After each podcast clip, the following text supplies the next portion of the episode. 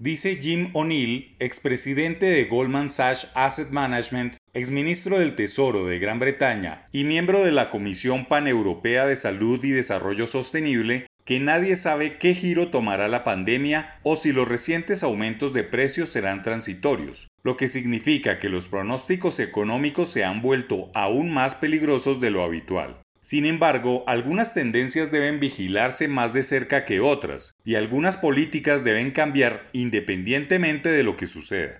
Habla de que 2022 será complejo. Cuando se trata de 2022 y más allá, no estoy seguro de si vale la pena ni siquiera fingir. No puedo recordar un momento anterior en el que había tantos grandes interrogantes que se cernían sobre tantas cuestiones económicas clave. Esta profunda incertidumbre es especialmente intrigante con respecto a los mercados financieros. Si alguno de los diversos desarrollos a observar toma un giro negativo, las implicaciones para los mercados elevados de hoy podrían ser nefastas.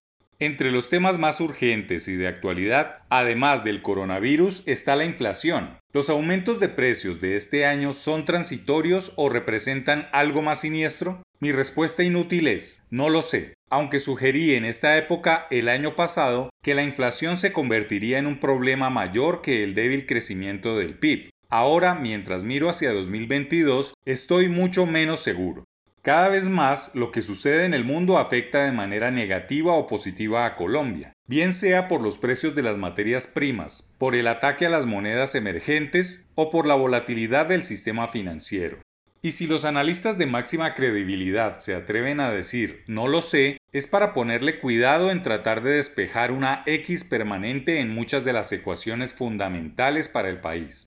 La escasez de oferta en sí misma puede ser síntoma de problemas mayores, como la sobreestimulación económica, políticas monetarias ineficaces o un débil crecimiento de la productividad. Palabras complejas de un experto al oído de un equipo económico de salida y de una junta directiva del Banco de la República que no se ha ajustado. Tiene dudas y no sabe cuál será su línea frente al gran problema de la inflación, que parece ser el fantasma de mil cabezas que ha resucitado.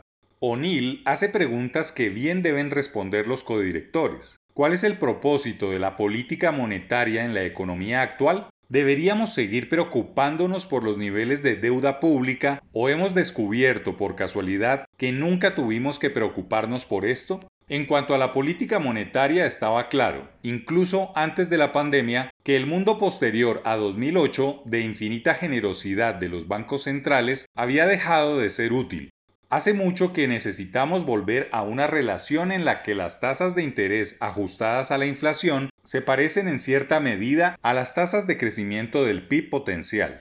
El fragor de la campaña presidencial, las ideas populistas, la pobreza de la gente y los precios altos no son buenos condimentos para un cambio de administración en medio de grandes expectativas de que el país seguirá creciendo por encima de la inflación causada.